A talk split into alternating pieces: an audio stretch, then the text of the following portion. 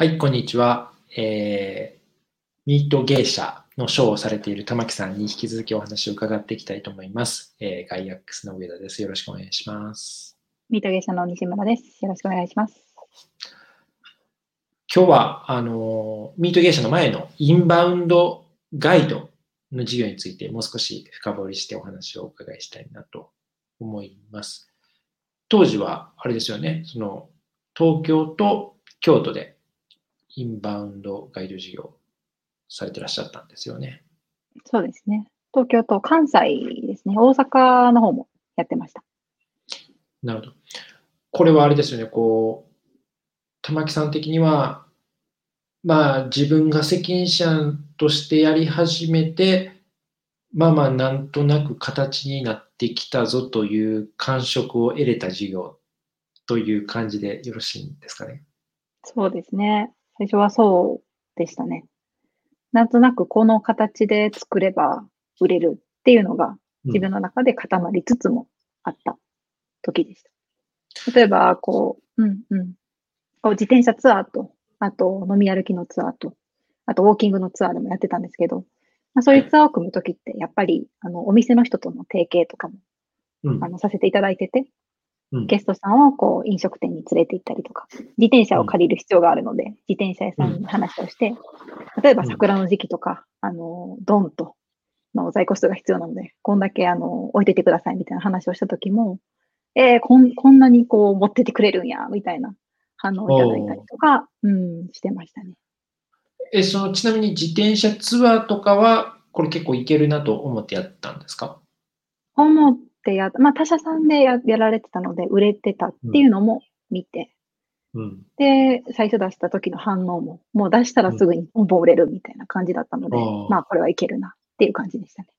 なるほど。うん。じゃあその自転車屋さんもびっくりして、そんなに借りてくれるんですかみたいな。そうです。もともとそういうね、あの話をしてきた人はいたけど、うまくいかないケースもあったので、まあ私のこともほんほんまに大丈夫なのかみたいな感じでは いたけど、あ、売れたねって、嬉しい悲鳴ですねっていうふうに言ってくださってましたね。えうん。ちなみにその自転車屋さん以外にもいろんな提携されてた会社さんとかありましたよね。ありましたね。飲食店さんで。で、やってたのはやっぱり、とそのゲストさんがいろいろうんこのものを食べたい、あのものを食べたいっていうふうに注文されると、まあ時間もかかるし、ガイドも大変っていうことで、私たちのためだけにこうメニューを用意してもらって、でそこから少ない選択肢の中から選べるとか、まあスムーズになるようにしたり。あと、ガイドがお会計を払わなくていいように、前、前払いしなくていいように、こう、何円かだけ先に払っておいてっていうこともやってましたね。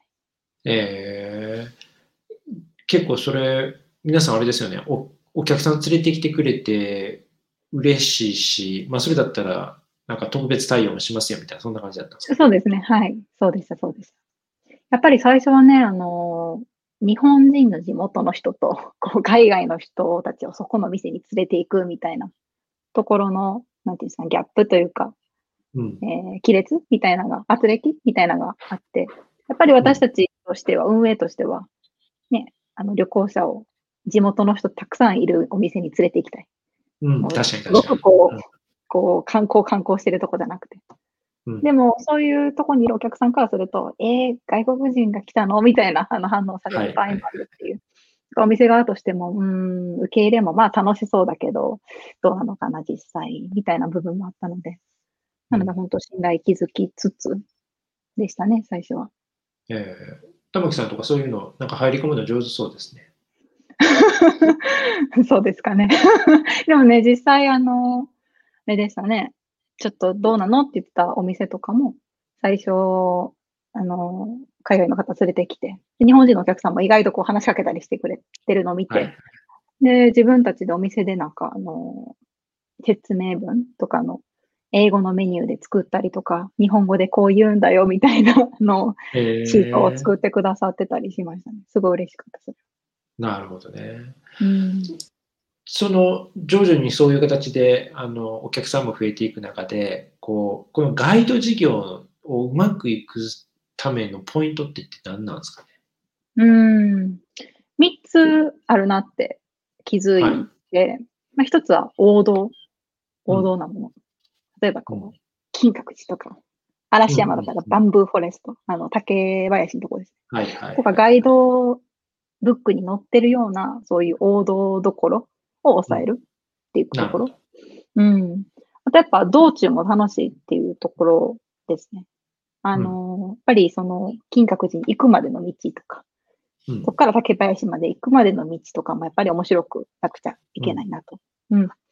でそこはやっぱりこうガイドの力が試されるところだと思ってて、うん。こういうちっちゃなね、あのー道にある何でもないものでもやっぱり旅行者にとっては楽しいものだったりするので、そういうのを見つけて、こう、どれだけストーリーをつけてお話しするかとか、うん。まあ、この道は、うんうん、どういうバックグラウンドがあるかとか、そういうね、あの話をできる。あとは、あの、サプライズですよね。そのお店の人とのやりとりもそうですし、地元の人たちと、あの、たまたまとおっちゃんとすごく話があったとか、はい。例えばお店であのメニューにないこういうものを出してくれたとか、はいはい。そういうちっちゃいサプライズっていうこの3つだと、うん、当時は思いましたね。なるほどうね。ん。まあ、実際僕も旅行者でいろいろ行きますけど、まあ、やっぱり外国行ってね、こう定番が織り込まれてるツアーかどうかっていうのはまず買う時の意思決定に影響しますし、そうですね。やっぱあの、わざわざ行ってるんでね、こう地元感が漂ってる方がいいなとは思いますよね。うん、そうですね。なんか一回あの、南アフリカでツアー行った時に、その、現地のガイドが本当、まあ、女性の方だったんですけど、超危険な場所ではあるんですけど、もうめちゃくちゃ地元民と仲良くて、うん。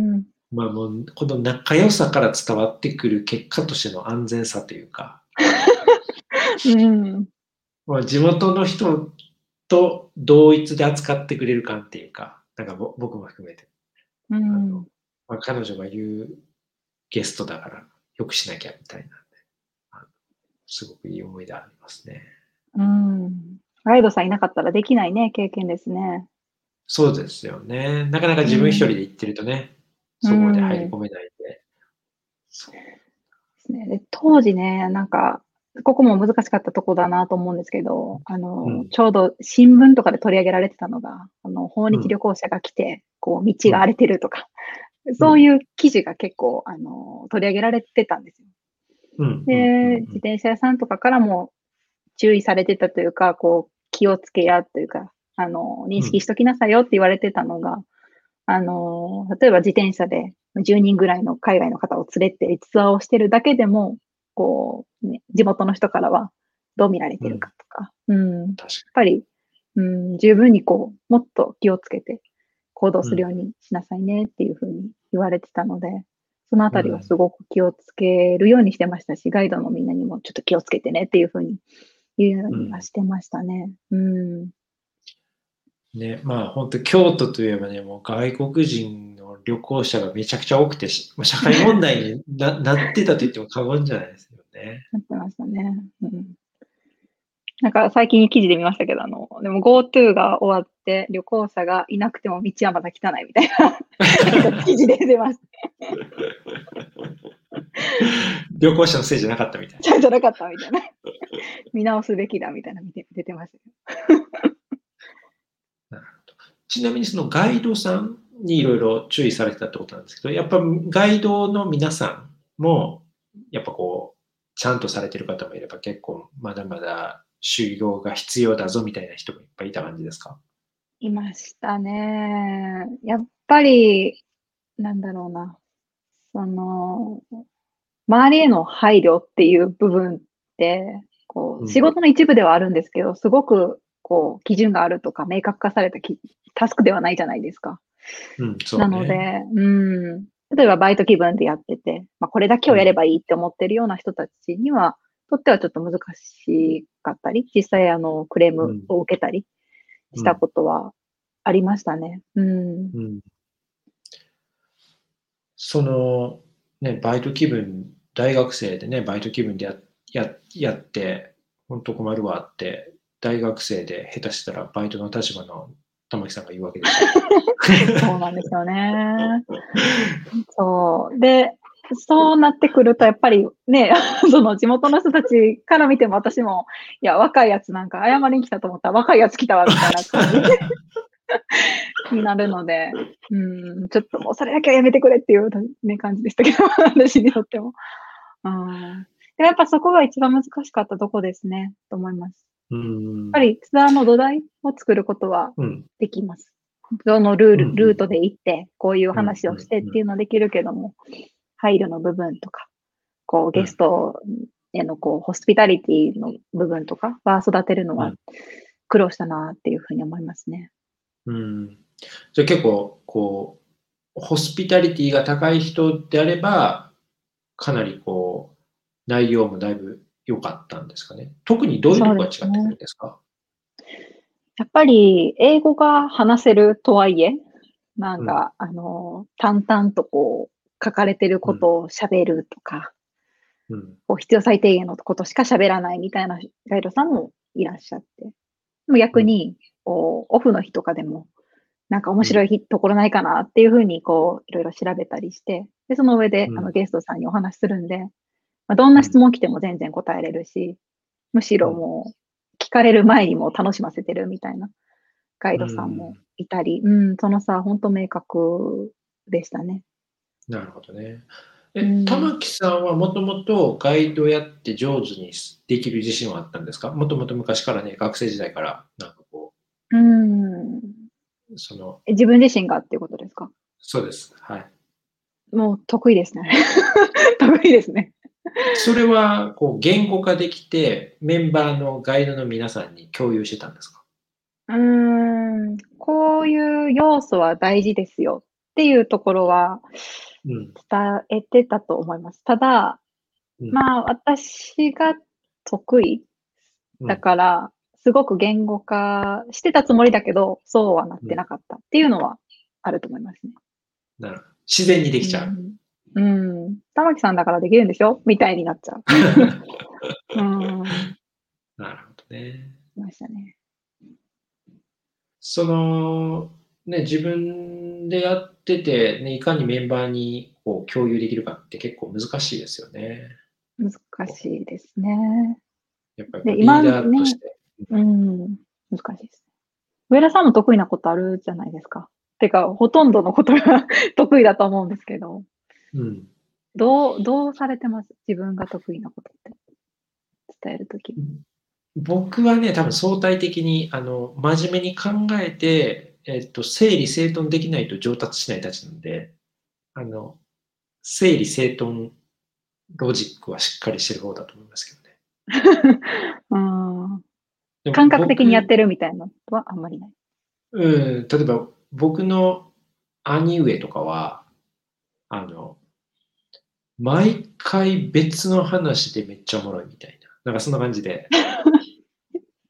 そういうことです。僕は、いやなんかね、もうその場で即興でどんどん面白い話をするって感じ。うーん。僕はもう、例えば同じ話を全部スクリプト化もするし、場合によればブラッシュアップもするし、で改善していく方の立場なんで、なあうんのやり方なんで、まあ全部マニュアルに落とされないと逆に気持ちが悪いというか、すごいマニュアル主義ですね。なるほどだから伝えれるってことですよね。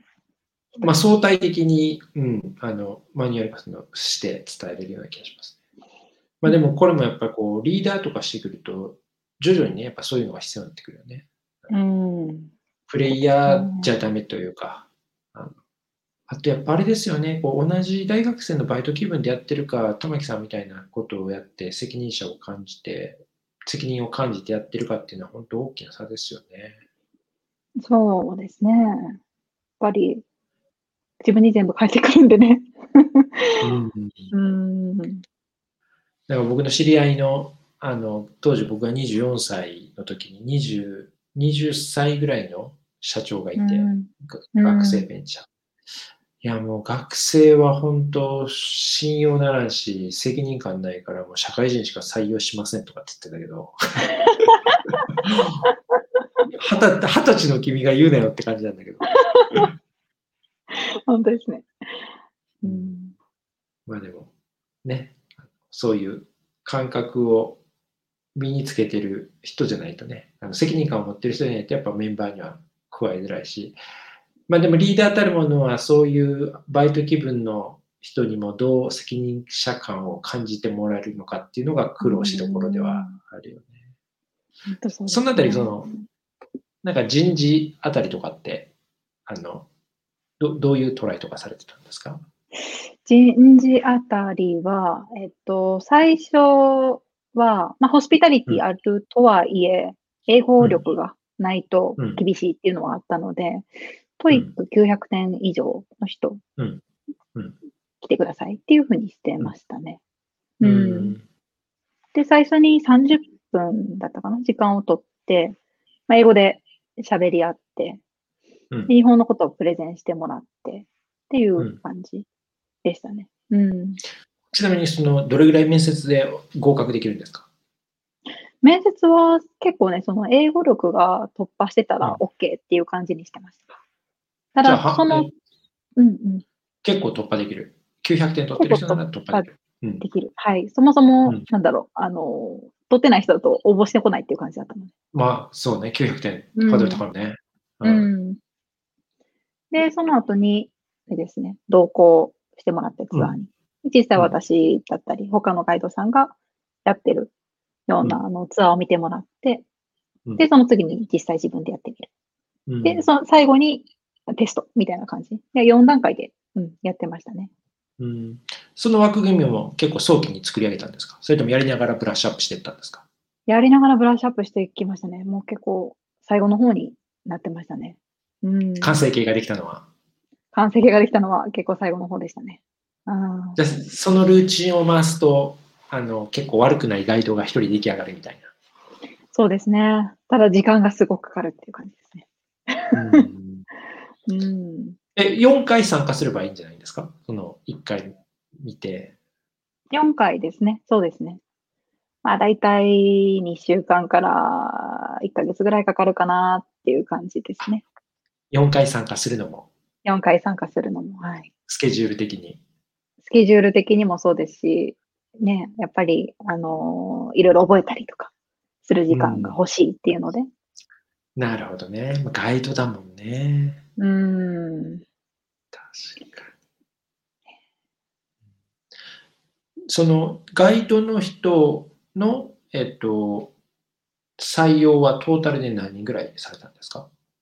採用自体は100人はいってるのかな ?100 はいってないのかな？どうなんだろう。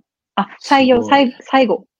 最後までいやいやったって感じあの、そうですね面接。何人面接でも最後まで行った人も。はい。大体どれぐらいの規模の。は多分100人ぐらいした、してると思いますね。うんで、採用したのが数十人。そうですね。最終的に行ったのも30人、40人とかうんなので、うん、辞めた人も数えたら、どうだろうな。50人、60人ぐらいですかね。うん。面接もうちょっとしてるかもしれないですね。うん。なるほど。いやー、一大、一大ビジネスですね。すごい。ま あ、当時すごいもうインバウンド盛り上がってましたからね。急に2、3年で。ドーンと。うん。なんかその、えっと、プラットフォームが Airbnb のんに載せたりとかしてたんですか、ね、そうですね。うん。その中やっぱでりでも結構いいポジションをキープできてたんですか？最初はそうですね。特に関西の方はそうですね。やっぱり勝ち方としてはね、Airbnb さんとか、トリップアドバイザーさんとかに載せて、で、その中で、こう、レビューの点数が高くて、で、数も多くてっていうツアーに予約が入りやすくなるので、そのレビューの総得点の取り合いみたいな感じを競合他社さんとやるっていうのがポイントでしたね。うん。だからこそホスピタリティが大切で、いかにレビューを良くしてくれるかっていうのに頑張ってたってことですね。そうですね。はい。で、関西の方では勝ち上がってた、結構。はい。まあ東京だと結構もうね、最初の方に作ってる人たちがたくさんいたので難しかったんですけど、数は多いですけど難しいっていう。うんまあ関西の方だと1か2におなるほど。はいましたね。うん。すごい。ちなみにそのガイド事業での失敗はどんなのがあったんですか？失敗はやっぱりもうガイドを育てきれなかったっていうところですね。うん。っていうのも、やっぱりその対ゲストのホスピタリティの部分にこううん注力して、そこをどれだけガイドの皆さんのこう意識を上げれるかみたいなことに注力してたんですけど、うん。なので、その努力がレビューにちゃんと反映されるように、うんレビューにというか、その報酬にちゃんと反映されるようにしようっていうふうにしたんですけど、もともと報酬はもうみんな一律で決まってて、このツアーだと何円っていうふうに決まったんですけど、まあ次はこう基本給、基本給と基本報酬を決めて、で、ホスピタリティがいい人にはプラスで成果報酬みたいな形にしようっていうふうにうん。取ったんですね。うん。うん。で、じゃあ基本報酬はまあ下げて、で、なるほど。成果報酬のその月1レビューで決めていきましょうみたいなことをしたんですけど、ガイドの皆さんからは猛反対を受けまして、まあだっていきなり基本報酬が差差があるわけですもんね。はい。しかもやったタイミングがすごく悪くて、うんシフトを出した、出していただいた後に、次の月からっていう風にして、もう今考えたらなんであんなことやったんだなんですけど。そんな短期間で。シフト出したやんっていう。うんそうね。はい、えー結構じゃあみんなから反対された？反対、反対でしたね。反対だし、まあ最初はね、その、一回話し合いまずしましょうよっていう、そうそういう勝手に決めないでよっていう。話でしたね。うん。で、話して、うんあの、分かってくれた方は分かってくれたんですけどね。うん。うん。ただやっぱ次に起きたのが、その、ホスピタリティの部分に、金銭的報酬を払いますよって言ったら、逆に、その、やる気が起こらないというか、うん。うん。例えばオフの日に、こう、いろいろ見てくれてた人たちが、もう行かなくなったりとか、うん。逆効果になってしまいましたね。え、あ、そうなんですね。うん。えーちょっとアグレッシブすぎたんですかね。そう、大きいことをドンと 最初にやってしまったなと思いましたね。うん。うん。なんか、ね、ホスピタリティの高い人を、ね、毎月5名表彰するぐらいのマイルドなとこから入るそうと、思います。本当そうだったと思いますね。で金一封どうぞぐらいのね。はい。本当そうだったです。うん。しかもやってしまったらもう戻れないじゃないですか。じゃあ、ちょっとやめますって言って、じゃあ報ね酬元取りにしますともできないような施策だったので、第そう1個ね。目うん。からはやるべきじゃなかったなと反省ですね。うん。何人か辞めちゃいました？何かやめましたね、やっぱり。あと、全体的にも、なんだろう、雰囲気がうん。わ悪いというか、うん。うーん、これ面白くない、なくなったっていう意見ももらいましたし、仕事的に。はいはい。うん。やっぱりそういうふうに複雑にしちゃうと私たちも追い切れないっていうところもあったので、全体的にこう、うやむやにな雰囲気がこう流れてしまったりとか。うんうん。でそういう状況はちょっと不安にさせたりとか、ガイドの皆さん。なるほどね。はい。まあもしかしたらこれまで別に報酬に目をつけてなかったのが逆に報酬に目をつけて意識がいってしまうことになっちゃったのかもしれないああ、ほん、ねほんとそうですね。ほんとそうですね。多分彼らの金銭的以外の報酬、感じている報酬の方が大きかったんだと思いますね。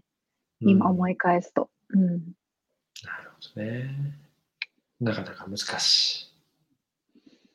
ちなみにその組織の中でそれを話し合ったのは何人ぐらいのメンバーで話し合ったんですか？全員とセッティングしましたね、ミミーティングは。